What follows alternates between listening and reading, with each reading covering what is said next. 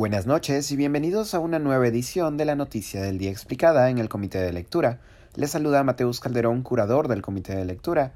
El operativo de desalojo solicitado por la minera Las Bambas en una zona ocupada por comuneros locales tuvo un saldo de 18 ciudadanos heridos.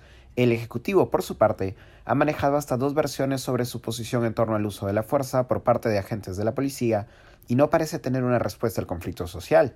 El choque entre comuneros venidos de Nueva Fuerabamba y las fuerzas policiales sigue la ocupación por parte de los primeros de las tierras de la zona conocida como Taquiruta durante las últimas dos semanas. Nueva Fuerabamba es el nombre de la urbanización construida por la minera Las Bambas al momento de reasentar a la comunidad de Fuerabamba, en cuyas tierras había de iniciarse la operación minera.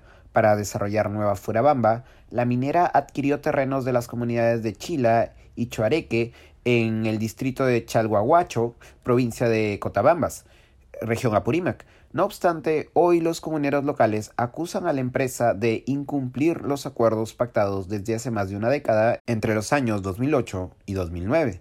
Como medida de presión, miembros de la comunidad de Chila, Fuerabamba y Chuareque ocuparon Taquiruta, terreno ubicado junto a las operaciones mineras de las Bambas. Aunque la lista de demandas es larga, uno de los principales pedidos de los comuneros es la devolución de 180 hectáreas de terrenos agrícolas prometidos por las Bambas a los comuneros. Según reportó Ojo Público, la minera ha señalado que, cito, no se logró comprar el terreno de compensación porque no se han concretado las fechas de reuniones con la comunidad para definir las características del mismo y, por otro lado, que los comuneros esperan que los terrenos sean adquiridos en valles agrícolas del Cusco o Arequipa, demanda distante de los compromisos originales.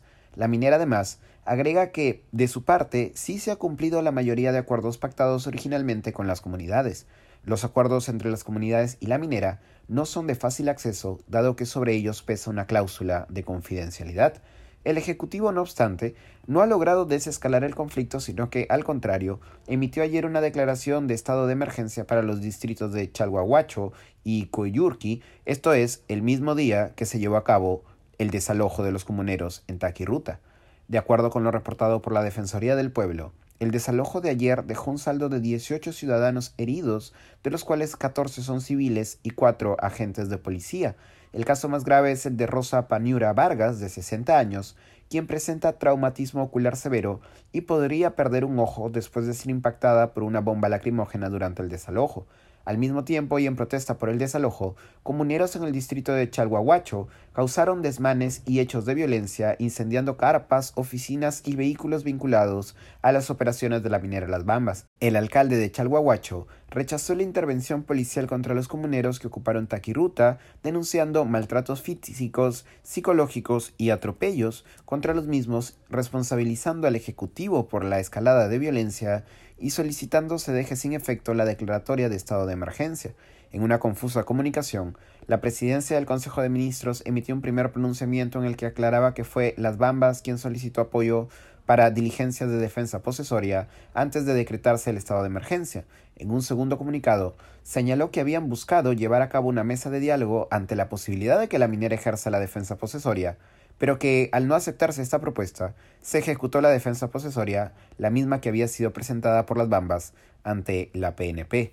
Esto ha sido todo por hoy. Volveremos mañana con más información. Que tengan una buena noche. Se despide Mateus Calderón.